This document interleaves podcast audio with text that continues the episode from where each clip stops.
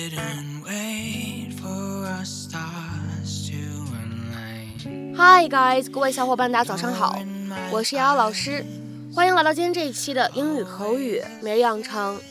在今天这一期节目当中呢，我们依旧会来学习一段来自于《绝望的主妇》第一季第二十二集当中的英文台词。那么首先的话呢，先来一起听一下。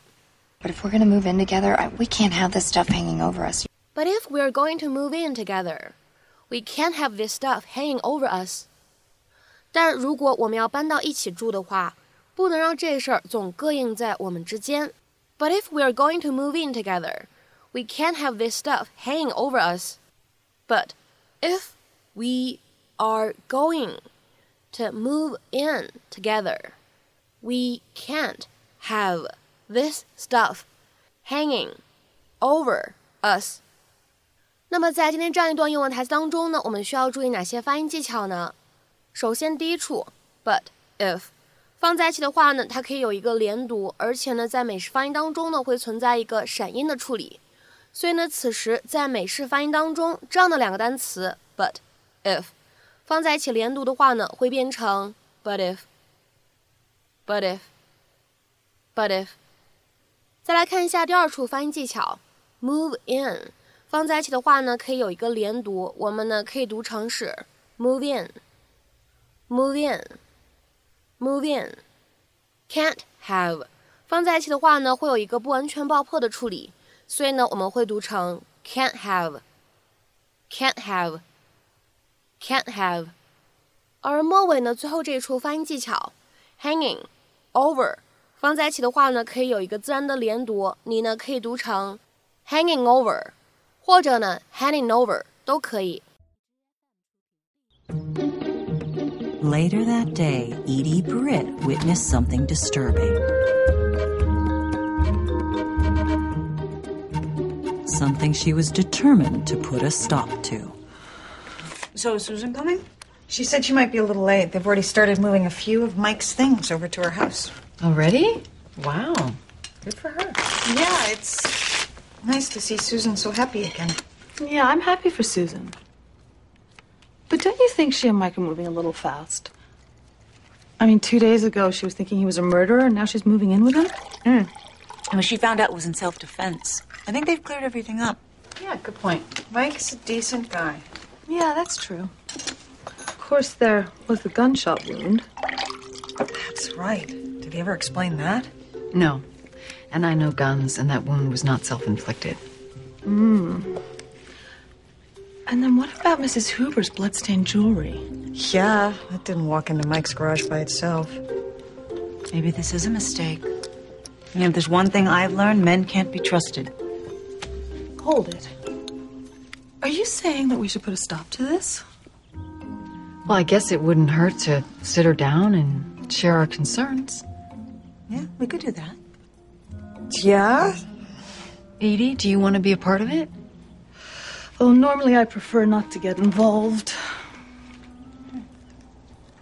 But if there's any way that I could help Susan.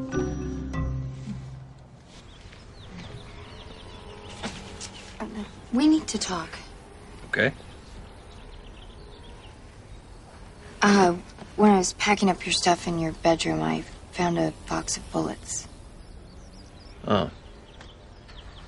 Look, I feel really bad about Deirdre, and I know that you must want to find out who killed her, but if we're going to move in together, I, we can't have this stuff hanging over us. You've got to get rid of it. All of it. The file, the map, the gun, especially the gun. And leave this to the police. They're the professionals. Uh, what can I say? Um,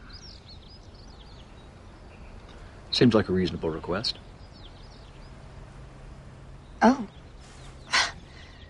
Really? Well, that was easy. Uh, maybe after lunch we could talk about your leather beanbag chair.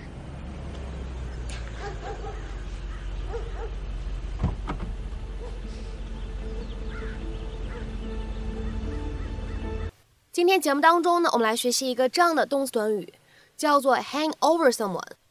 那么在英文当中，hang 这个单词 h a n g， 它的话呢本身可以用来表示悬挂或者绞死的意思。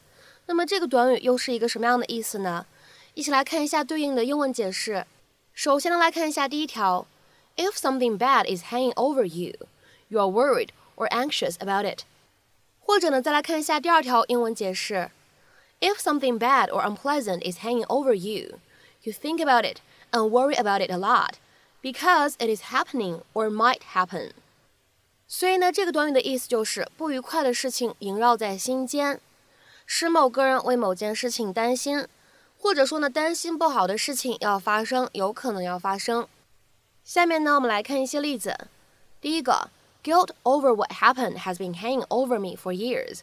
那件事情给我带来的负罪感，多年来一直还困扰着我。Guilt over what happened has been hanging over me for years。下面呢，再来看一下第二个例子 ，The threat of redundancy was still hanging over us。裁员的威胁依旧笼罩在我们的心头。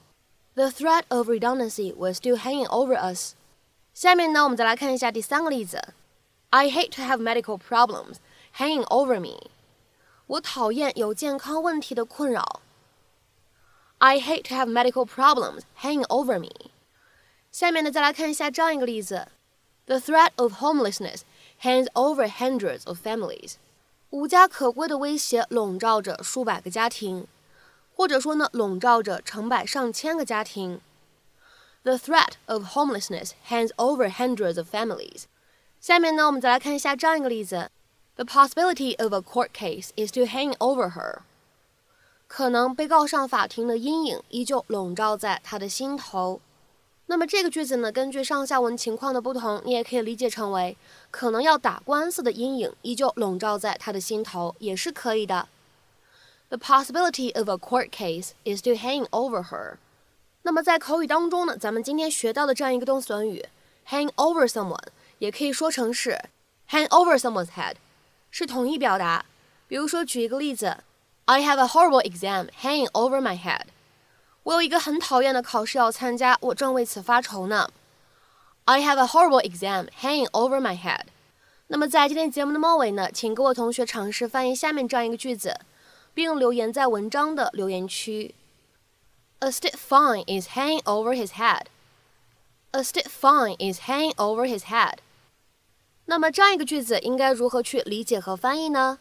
期待各位同学的踊跃发言。我们今天这期节目的分享呢，就先到这里。See you.